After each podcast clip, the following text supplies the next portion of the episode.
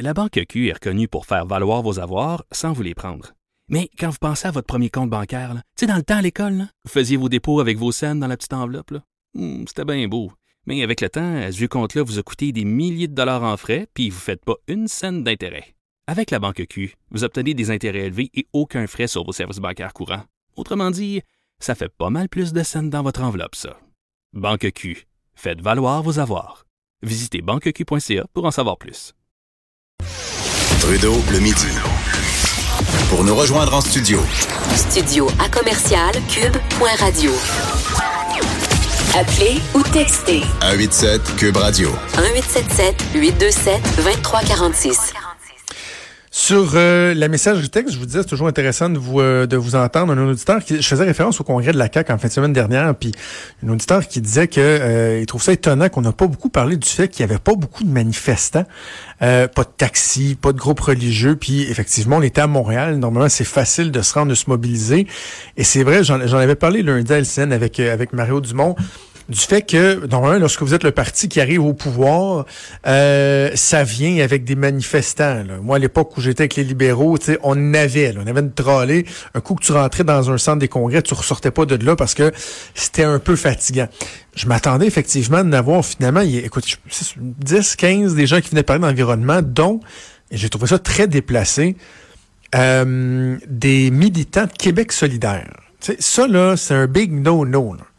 Si tu veux faire parler de toi, fais un événement politique, fais une conférence de presse, mais d'aller euh, crasher l'événement de ton adversaire pour essayer de euh, te faire un peu de visibilité, non, ça se fait pas, c'est même très déplacé. Donc non seulement il n'y a pas beaucoup de manifestants, mais là-dedans, il y avait des gens un petit peu déplacés de Québec solidaire euh, qui, euh, qui se sont déplacés.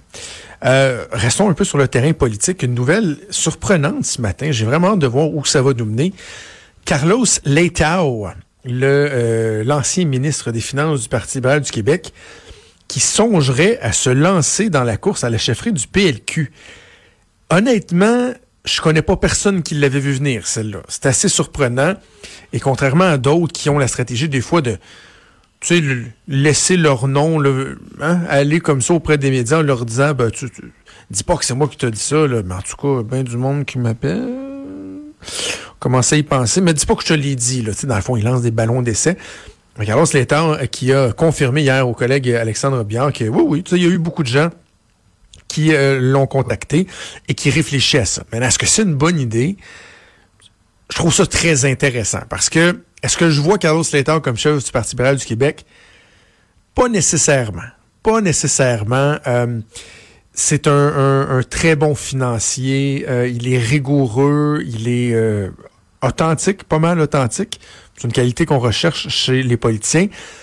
Mais il y a, une espèce de petite naïveté euh, chez Carlos Slater, tu sais, par rapport à la politique partisane, par rapport à la joute politique qui fait en sorte que j'ai de la difficulté à l'imaginer être chef d'un parti politique, euh, prendre des décisions difficiles, être partisan, être toujours au devant des caméras. Je le sens un peu moins. Par contre, là où il y a quelque chose de significatif, c'est dans le fait que euh, on pensait que Carlos Létard était pour appuyer Dominique Anglade.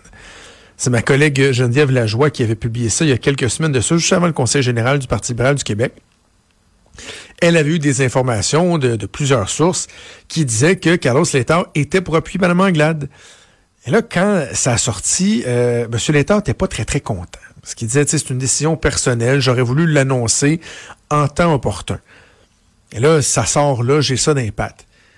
Mais le fait que M. Létard, quelques semaines après, dise ah, finalement, j'y pense peut-être pour mon, moi-même, avant d'appuyer quelqu'un d'autre, ben, ça démontre que Mme euh, a de la misère à mobiliser les gens autour d'elle. On vous avait autant au Conseil général du Parti libéral, on sentait pas une grande mobilisation là, des, des, militants. Ben là, même au sein de son caucus, on sent que ça fait pas nécessairement la file pour aller offrir euh, leur appui à Mme euh, Anglade. Donc, ça veut dire ça aussi.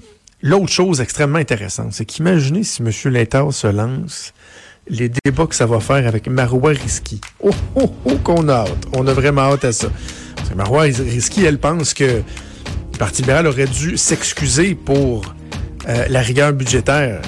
Ça, ça passe pas. D'ailleurs, ça explique en partie pourquoi euh, Carlos Létard a été si chaudement appuyé applaudi euh, lors du Conseil général des libéraux également. Je me souviens à l'assermentation des députés libéraux, c'est incroyable à quel point il avait été chaudement applaudi. Bref, s'il décide de se lancer, ce sera très intéressant. Par contre, il faudrait que ça y tente. Hein. Fait déjà deux fois qu'il dit, je pense, ça prendrait quelqu'un d'une autre génération, mais ok, je vais y aller quand même.